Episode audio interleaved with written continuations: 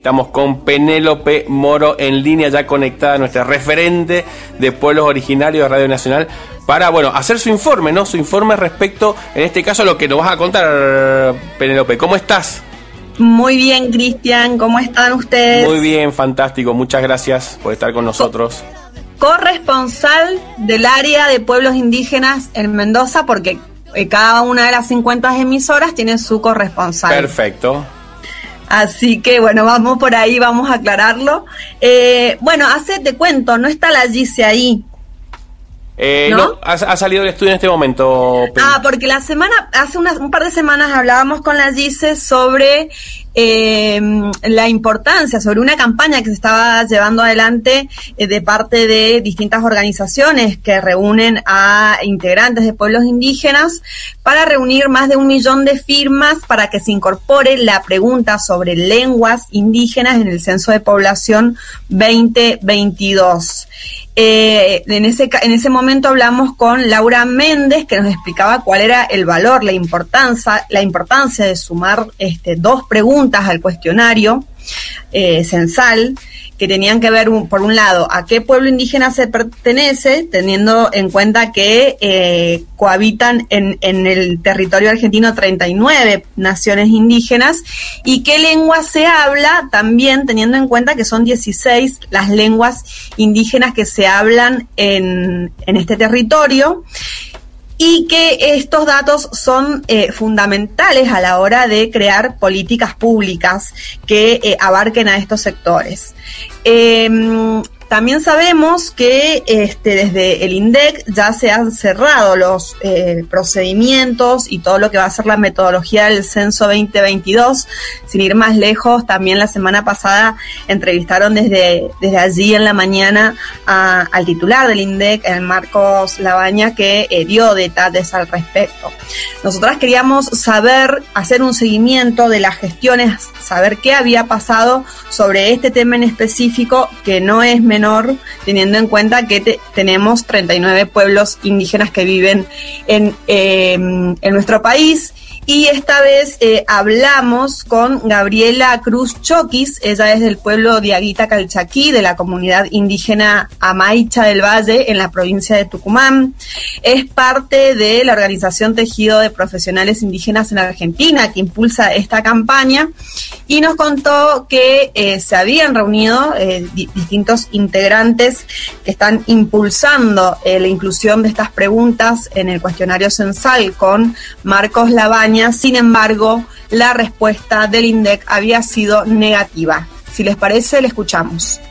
La respuesta que nos dieron es la misma que sostuvo eh, durante la anterior gestión. Plantean que no pueden incluir los nombres de los 39 pueblos originarios en la pregunta de autorreconocimiento étnico por razones técnicas principalmente, por la extensión del tiempo que insumiría leer los nombres de los pueblos, por el costo de, de imprimir más hojas para la planilla censal, costo de contratar más censistas de lo planificado. El INDEC planifica contratar 600.000 censistas y al extender el cuestionario se debería aumentar entre 60.000 a 70.000 censistas más. Bueno, también dijeron que no es posible incorporar la pregunta sobre las lenguas indígenas por la misma razón que, se, que antes mencioné. Y tampoco el INDEC propone otra solución solamente pensar que podríamos hacer una encuesta de, pueblos originarios intercensal, o sea, después del censo 2022. Bien, Cristian, ahí nos explicaba eh, Gabriela Choquis eh, cuáles habían sido los argumentos desde el INDEC y desde el Ministerio de Economía, que son eh, quienes eh, llevan a cabo la creación de, los cuestionarios y de la puesta en marcha ¿no? de, los censos en Argentina, eh, cuáles habían sido los argumentos y que tienen que ver sobre todo con lo técnico y lo presupuestario, por lo tanto, una vez más, e históricamente la variable étnica y la dimensión lingüística quedaría afuera del censo 2022, lo que se entiende como un gran retroceso, porque venimos avanzando en cierta visibilización, en ciertos derechos para, para los, pueblos con los que convivimos y también de los que somos partes. Eh, sin embargo, eh, en una medida tan importante como es esta, ¿no? Eh, de dar a conocer quiénes somos, qué lenguas hablamos, defender nuestra lengua materna, para crear políticas públicas que defiendan nuestros derechos, no se los incluye. Hay una ¿Hay alguna instancia de, de, reclamo respecto a esto o ya está cerrado la metodología del censo y no hay posibilidad de agregar? Porque eh, más allá de, lo, de, los números, no parece una cuestión imposible de incluir este tipo de cuestiones, más allá de, la cantidad de, más censistas que harían falta, pero no, no parece ser una cuestión así como imposible. ¿Hay alguna posibilidad de, rever esto, sabes? Bueno, las, las organizaciones que, que están impulsando esta campaña eh, siguen siendo optimistas hasta último momento siguen con la campaña que tiene una duración, eh, tenemos tiempo de sumarnos hasta el 11 de octubre, al final de la nota les voy a dar los datos, pero también eh, están tocando todas las voluntades políticas, han llegado a todos los ministerios del gobierno nacional y también, eh, por supuesto, que lo que tenga que ver con el ámbito legislativo, donde en la parte legislativa eh, sí tienen eh, apoyo. Sin embargo, no desde las instancias del Ejecutivo, que como te digo, son argumentos que tienen que ver con cuestiones técnicas que podrían saldarse de alguna manera para, para avanzar en este sentido. Gabriela nos contaba que eh, hay países eh, en los que, sacando los que ya tienen una constitución plurinacional, como Ecuador o como Bolivia, eh, hay países como el nuestro, que si bien no tienen una constitución plurinacional, pero que sí tienen una gran cantidad de pueblos indígenas preexistentes al, resto de sus habitantes, han podido avanzar en este sentido, en, agregar eh, en los censos poblacionales preguntas que tengan que ver con eh, las dimensiones étnicas y sobre todo con las del habla, ¿no? Que eso tiene que ver muchísimo con los derechos, que son Perú, Guatemala y México, y han dado resultados muy positivos, por eso Argentina esta vez se está quedando atrás. Eh, las organizaciones están pensando en judicializar si, eh, si no se avanza en esta medida, porque van a seguir insistiendo, aunque este, desde el INDEC la respuesta final haya sido eh, negativa y se les dio algunas alternativas como eh, hacer eh, una encuesta a posteriori. sí, algo, algo específico en todo caso. Sí, algo específico, pero que ellos sienten que no termina siendo realmente representativa o sumar algunas planillas extras en el caso en que se detecte que en alguna casa, en algún hogar hay un integrante o una integrante que pertenezca a los pueblos indígenas. Escuchamos el siguiente audio porque de eso nos habla Gabriela. Pero como en el censo 2001 ya eh, el censo se había realizado sobre no sobre las personas o individuos, sino sobre los hogares y viviendas. Entonces, eh, la encuesta, esta que se realizó en el 2003 y 2004, solamente fue apuntada a un sector de, la de los hogares que se habían reconocido como que había un miembro de pueblo originario y no dio cuenta sobre la totalidad de los, de los pueblos indígenas y los habitantes pertenecientes a pueblos indígenas que nos reconocemos en el suelo argentino. Bien, ahí explicaba eh, Gabriela Chokis que eh, estas propuestas no los conforman porque no son representativas, tienen que ver más que nada con que si eh, el censista o la censista se encuentra en un hogar con algún integrante de pueblo originario, de paso hacemos las preguntas. Y lo que ellos quieren es algo específico que realmente los incluya además como habitantes de este territorio. sí, sí. Hola, Penny, estoy, estoy de este lado, que entré un poquito más tarde, perdón. me parece muy interesante esto que, planteas porque además eh, siempre lo decimos, ¿no? ¿Cuánto de nuestros orígenes están o pueden estar vinculados a pueblos indígenas y todavía por una tradición tan europeizante que tenemos en, Argentina, desconocerlo también? Claro, por supuesto, tiene que ver además, eh, no solo el, valor de eh, la generación de políticas públicas, que es lo, principal y es lo que hablábamos con, con Gisela eh, hace unas semanas, sino también con tomar conciencia de nuestra propia identidad a partir de eso. Em, bueno, al respecto de cómo se sigue esta campaña, qué se hace frente a la negativa del INDEC, eh, Gabriela nos decía lo siguiente los indígenas tenemos derecho a la participación en la etapa presencial.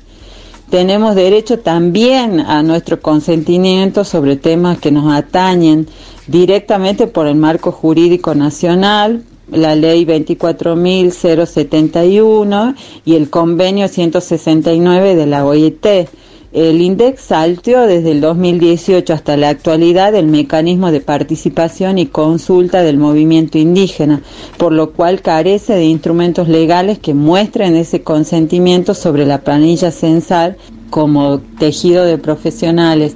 Para la sensibilización de las lenguas, tenemos comprobado y sabido que no es lo mismo eh, reconocer la lengua materna que eh, eh, aprender a hablar, bueno, la lengua de comunicación que en el Estado argentino es el español y el reconocimiento que el Estado hace a esta lengua. Eh, sumamente importante para las políticas públicas que se van a diseñar en cara a, por ejemplo, el Año Internacional de las Lenguas Indígenas, a, a poder este, visibilizar cuántos hablantes somos y qué necesidades tenemos. Así que bueno, nuestra organización va a seguir eh, pidiendo, pero hasta el momento tenemos una negativa eh, sobre la incorporación. Años de, no visibilizar a los pueblos indígenas. Muchas organizaciones están acompañándonos y también las universidades, los lingüistas desde distintos puntos eh, están eh, acompañando este pedido. Bien, ahí hablaba Gabriel y se dejaba entrever su, su decepción, como con otras hermanas de, del tejido de, profesionales indígenas que con, quienes me estuve comunicando después de la reunión que tuvieron con Marcos eh, Labaña, eh, porque bueno, había cierta ilusión y una gran expectativa de que se iba a aprobar directamente la propuesta, que ya viene eh, en pelea, digamos, en lucha hace más de tres años. Sin embargo, otra vez se dio la negativa, pero como eh, ellos dicen, no van a bajar los brazos, se va a seguir buscando voluntades políticas, se va a seguir, por supuesto, trabajando adentro del Congreso eh, Nacional y por supuesto que necesitamos la ayuda de toda la ciudadanía eh, para que se plieguen a esta campaña de junta de firmas. Hay que juntar más de un millón de firmas. Ah, tenemos tiempo hasta el 11 de octubre y para que lo hagamos, yo les voy a pedir por favor, yo ya le voy a pasar a la Gise para que lo vuelva a repetir, este, la info, pueden ingresar al Facebook Tejidos de Profesionales Indígenas en Argentina y buscar ahí el petitorio y firmarlo. No lleva más de dos segundos. Y también vía Instagram, Tejidos de Profesionales Indígenas OK, OK y firmarlo. Bueno, la, la, importancia de ir sumando este, voluntades, de visibilizando, porque es como decimos, damos un pasito para adelante, dos pasitos para atrás, y bueno, eh, hay que seguir eh, en, la, en la lucha y, la importancia es esta, eh, seguir en, en el camino. Gracias, Penny, por esta información más que necesaria y absolutamente invisibilizada en general, ¿no? Como que también a la hora de pensar el censo eh, se está charlando, bueno, cuáles serían la, qué, sería la logística, eh, cómo va a ser ahora en la etapa de la pandemia, la incorporación de la digitalización e incluso de los nuevos, de, los nuevos géneros que contempla eh, la República Argentina. Sin embargo, nada se ha dicho sobre tantos pueblos, como vos bien decís, 39 pueblos que habitan el territorio nacional y, bueno, y es muy importante dar estos debates. No, le recordamos a la audiencia que la respuesta oficial de, Marcos Labaña eh, fue no por cuestiones técnicas, porque hay que sumar 60 mil eh, censistas más y porque va a llevar, va a insumir más tiempo a la persona que tenga que responder el cuestionario. Temas meramente técnicos que se pueden saldar para hacer de este un, un territorio mucho más inclusivo, ¿no? Sí, así es. Así que muchísimas gracias. Eh, ahora vamos a, compartir entonces el petitorio. Eh, pueden encontrarlo, como bien decía Penélope, en redes sociales, tejidos de profe. Eh, de profesionales, indígenas. en Argentina. Ahí ya mismo lo estamos compartiendo, así que bueno, agradecerte muchísimo traer esta voz y esta información como cada viernes. Muchas gracias, Penny. Lo último, que no, no les quería robar tiempo, pero lo último, el día domingo 5 de septiembre se celebra eh, precisamente el Día Internacional de las Mujeres Indígenas en todo lo que sería la Via Yala, en homenaje a Bartolina Sisa desde el área de pueblos indígenas. Hemos eh, creado las diferentes emisoras podcast muy preciosos que vamos a estar transmitiendo el domingo y también el lunes, especialmente ustedes eh, van a tener el de, el de Mendoza, así que para que conozcamos más la historia de Bartolina Sisa y de nuestras mujeres indígenas. Buenísimo, bueno, muchas gracias Penny, que tengas un buen fin de semana y entonces eh, la semana que viene arrancamos con eso. Abrazo, compañero. gracias. Penélope Moro, periodista de Radio Nacional a cargo del el área de pueblos indígenas, trayéndonos esta información que eh, tan importante tiene que ver con las 39 pueblos indígenas que habitan la, eh, en nuestro país sobre el censo y la posibilidad o no de inscribirse. Vamos a recordarles entonces que hay una campaña por un millón de firmas para la inclusión de la pregunta lingüística en el censo 2022 pueden encontrarla en el Facebook o en el Instagram de Tejidos de Profesionales Indígenas.